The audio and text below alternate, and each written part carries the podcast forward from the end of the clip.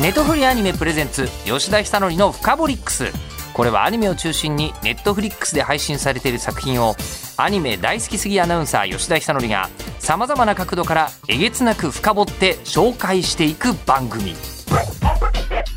吉田久典深掘り吉田久典の深掘りックス。深掘りックス。深掘りックス。ネトフリアニメプレゼンツ吉田久典の深掘りックス。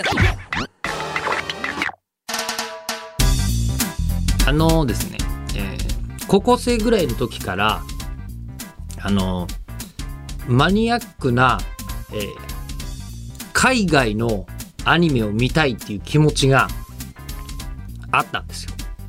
あの、テアトル新宿とか、テアトル池袋っていう言葉で、古いアニメファンはもしかしたら反応するかもしれないですよ。そうなんです。えーもうね、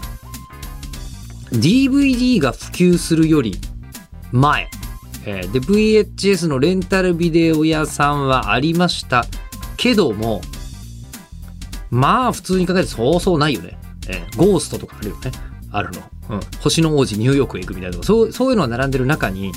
俺は、えーあのフレデリック・バックの木を植える男が見たいんだよと。あるんですよそういう名作が。であってでもそれはどこで知ったかというと当時アニメ雑誌買ったわけですねニュータイプとか。で買っててもう見た人たちで頭の良さそうな人がみんな褒めてるからこれはもうなんかインテリ気取りのアニメファンそんな気分ありましたね、えー高校生ぐらいだと、えーお前その頃のその頃の自分にあのこう言いたいのは、えーお前、えーそんな理屈っぽいアニメ、えー嫌いじゃないぞ。嫌いじゃないが普通にあの萌えアニメ好きだからなって言っときたい。素直に、えー素直に、えーそうですね。あのー当時のそのぐらいの時期だと何かな、えー金魚注意報が好きとか言いなさい、えー両方とも同じぐらい財産になるからと。お伝えしたい。のがあるんですけど、えーでまあその頃というのはもう本当にえーっとテアトル新宿のレイトショーで2週間だけやってますみたいなこといかないと見らんないんですよ。うん、あのそのどうしても見たい、ねえー際立った海外のアニメみたいな、まあ、でも本当にフレデリック・バックとか今でも覚えてますから見てよかったなと思いますけど思いますけどね、えー。うん、他にも行ったの渋谷のあのミニシアター何だったっけな。えーとかにあれはテックスエブリーとかか、まあ、見に行ったとかあったんですあったの。えー。で、えーとそういうのを、えー今は、えー自宅やいやはやいやさスマホで見られる、うん、ネットフリックスすげえっていうやつをですねあの今日はポッドキャスト限定でお届けしたいというのがありましてあのー最近ねあの何を見てるかというともちろん対策とかね、えー見たいのよ。見たいんだけどあの話にはちらっと聞いたけどもう昔だったら、えー吉祥寺バウスシアターとかですねえあのーそうね。どこかな。うん。えっ、と東中野のボックス東中野とか行かないと見られないだろう。しかも時間合わせてみたいな。映画がマジであのネットフリックス立ち上げて検索一発で見られるみたいなのがいっぱいありまして。今日は、えー海外もので話題になってるやつみんな見られる話、えーあのーしかもあんまおすすめ上がってこないと思います。ネットフリックスの肝はおすすめにあると言いながらこんなまっすぐ言う私もどうかと思いますけどだってそうなんですもん。で例えばですよちょっと聞いたことあるかもしれませんが「えー愛してるって言っておくね」って聞いたことある？ある。今年のアカデミー賞の短編アニメ、えー部門、うん、で受賞したやつ。あエビちゃん見た？見た。これ12分かな？かなんかで、まあ、短いんですけどだからこそ多分これ高校生の頃の俺だと見るあのー手段全積みなんですよね。12分の作品を当時見るとすると長い作品の前に良心的だったらつけることがあるかもしれないけれどもまあまず見られないですよ。劇場公開もされないしと。でもアカデミー賞を取ったんだったらどうかなと思って、えー見て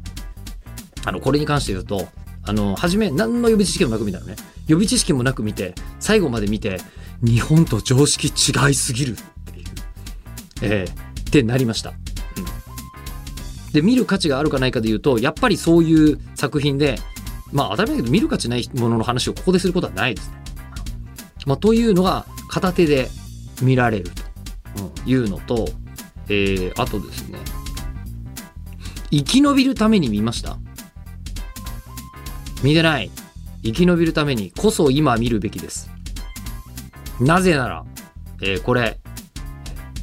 アフガニスタンの話です。アフガニスタンでタリバン政権下で、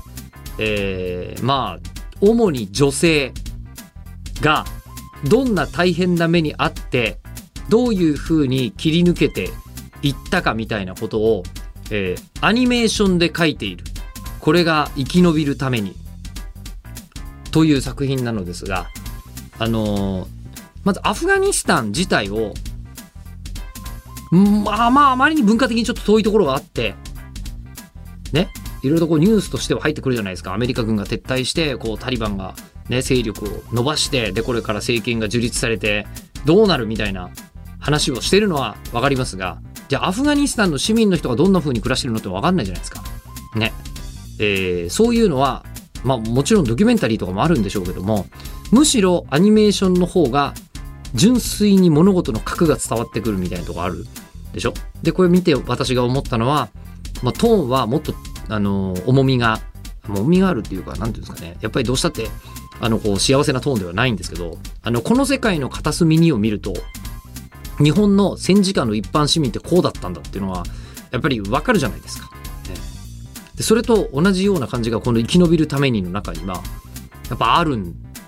だよね。あなるほど。ああ、ああ、こうなんかアニメでこう物語書かれている物語があるんだけど、その物語の外側はこういう常識があるからこの物語になってみたいのが、やっぱりまざまざとこう伝わってくるのよねお父さんがいるんだけど外出する時に女性だけでは外出できないからあのこうお父さんと一緒にこう外出するんだけれどもそのお父さんは戦乱に巻き込まれて大怪我を負っていてでそのお父さんがまあいろんな理由で、えー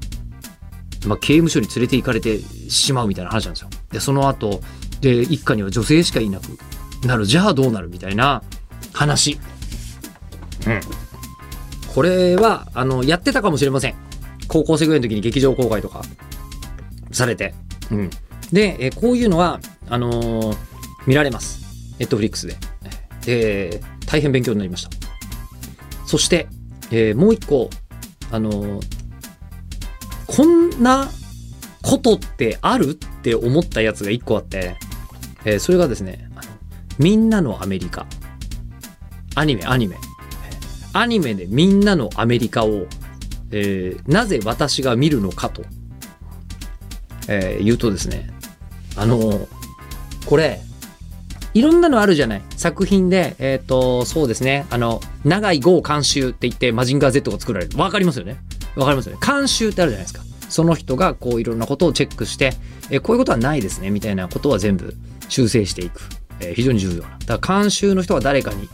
えー、っていうのは一つまあ、作品の肝だと思うんですが、えー、この「みんなのアメリカ」えー、監修バラク・オバマ夫妻です。バラク・オバマとミシェル・オバマです。聞いた時にこれ日本で直したら、えー、監修安倍晋三ですからねいわばあるそんなのっていう話でしょ？うんでえ？って思ってあの見たんだけどさあの一応これオムニバスです。で、オムニバスで、えっと、全部で何本だったかな、まあ、10本ぐらいあるんですよ。10本ぐらいあるんですけど、えー、一つ一つが、こう、あの、もうね、アメリカの、こう、あの、選挙と、選挙に行こうみたいな話とか、えっ、ー、と、こう、合衆国憲法とはみたいな話。えー、で、あとは納税とはみたいなのがこう次々続くんですよ。えー、で、次々こう続いていて、なんかこう、あの、イメージで言うと、これだけ聞くと、もう、なんかまあ政治家の人が大真面目に作った、えー、あのー、そうだね、まあ、教習所ビデオみたいな感じになることを想像するじゃないですか。えー、ちゃいます。アニメーションです。で、アニメーションでも教育テレビね、みたいなこと想像しますよね。違います。えー、大まじな、えー、ロックからヒップホップまで何でもありの、えー、ミュージカルなんだよ、いわば。びっくりしない、えー、だってこう、なんか出てくるテイストも一本一本全部変えてて、でそれがちょっとセルアニメね、で成立してるやつもあるしいわゆるペーパークラフトみたいなこうあの紙を切り抜いて貼り付けたみたいなタイプの作品もあったり作風もバラバラなんだけどキーワードは、えーえー社会と音楽なんだよ。でもう本当になんかすんごいこうヒップホップのわーってお兄ちゃんとか出てくるんだけど歯がぐわーって上がるとここで「ボーテッド」みたいな「俺は投票したぜ」みたいなのが書いてあるみたいなキャラクターが次々出てくるんですよ。個人的にはね、えー、2つ目の憲法の話ロックミュージカルと3つ目のあ3つ目のテーマがもうヒップホップとかロックとかあの特に洋楽もので全然詳しくないですけどあのいい曲だってのは分かるんですよ。で2つ目のあの憲法の話のロックミュージカル調ロッカペラ調のやつとあの3つ目の納税のヒップホップのやつ。納税のヒップホップ。ええ。大体メイクマネーじゃなくてペイタックスって言ってる。やつがあるんだけどマジいい歌。ねえ。いやーって思ったんだけどあのーあのオバマ大統領ってさ音楽の趣味がむちゃくちゃいいっていう評判になってたの知ってます？在任期間中。いろんなインタビューでいろんなことに答えてるんですけどえっ、とねあのーローカットコニーっていう、えーバンドが素晴らしいって言って、えーアメリカの音楽界がざわってなったと。で俺廊下とこにあの一回えっ、とねテキサス行って、えー小さなライブハウスに普通に出てて興味ありすぎて見に行ってちょっとだってフェイスブックつなげて帰ってきましょうっていうまあまあっていうのを言ってたりとかするあのオバマ大統領って音楽の趣味が本当にいいと。そう。あオバマ選挙区のオムニバスが確かに出ててもおかしくないよねいやでもこれを直すとさっきまあ安倍晋三って言いましたけどもう安倍晋三にあの好きなミュージシャンは誰ですか？っていうふうに聞いたらうんゆらゆら帝国かなみたいな感じなんですよねびっくり。だから小泉純一郎 x ジャパンって言ったら、まあまあね、政治家の方にしてはそういうの聞かれるんですねぐらいだったじゃないですか。ええ。びっくり。言ってないよ。別に安倍晋三がゆらゆら帝国好きだと言った覚えは、おそらくない、おそらく記録上ないと思いますけど、調べてないですけど、ないと思うけど、あのーそういう感じの音楽趣味の良い人が、えーでし、アメリカ大統領をやってた人が、えー作ったアニメをネットフリックスで見られるんですよ。え、なんで見つけたのか？なんだろう？おすすめに出てきてない、これは。みんなの。えでも、えーっと、あ、なんかのブログに載ってた。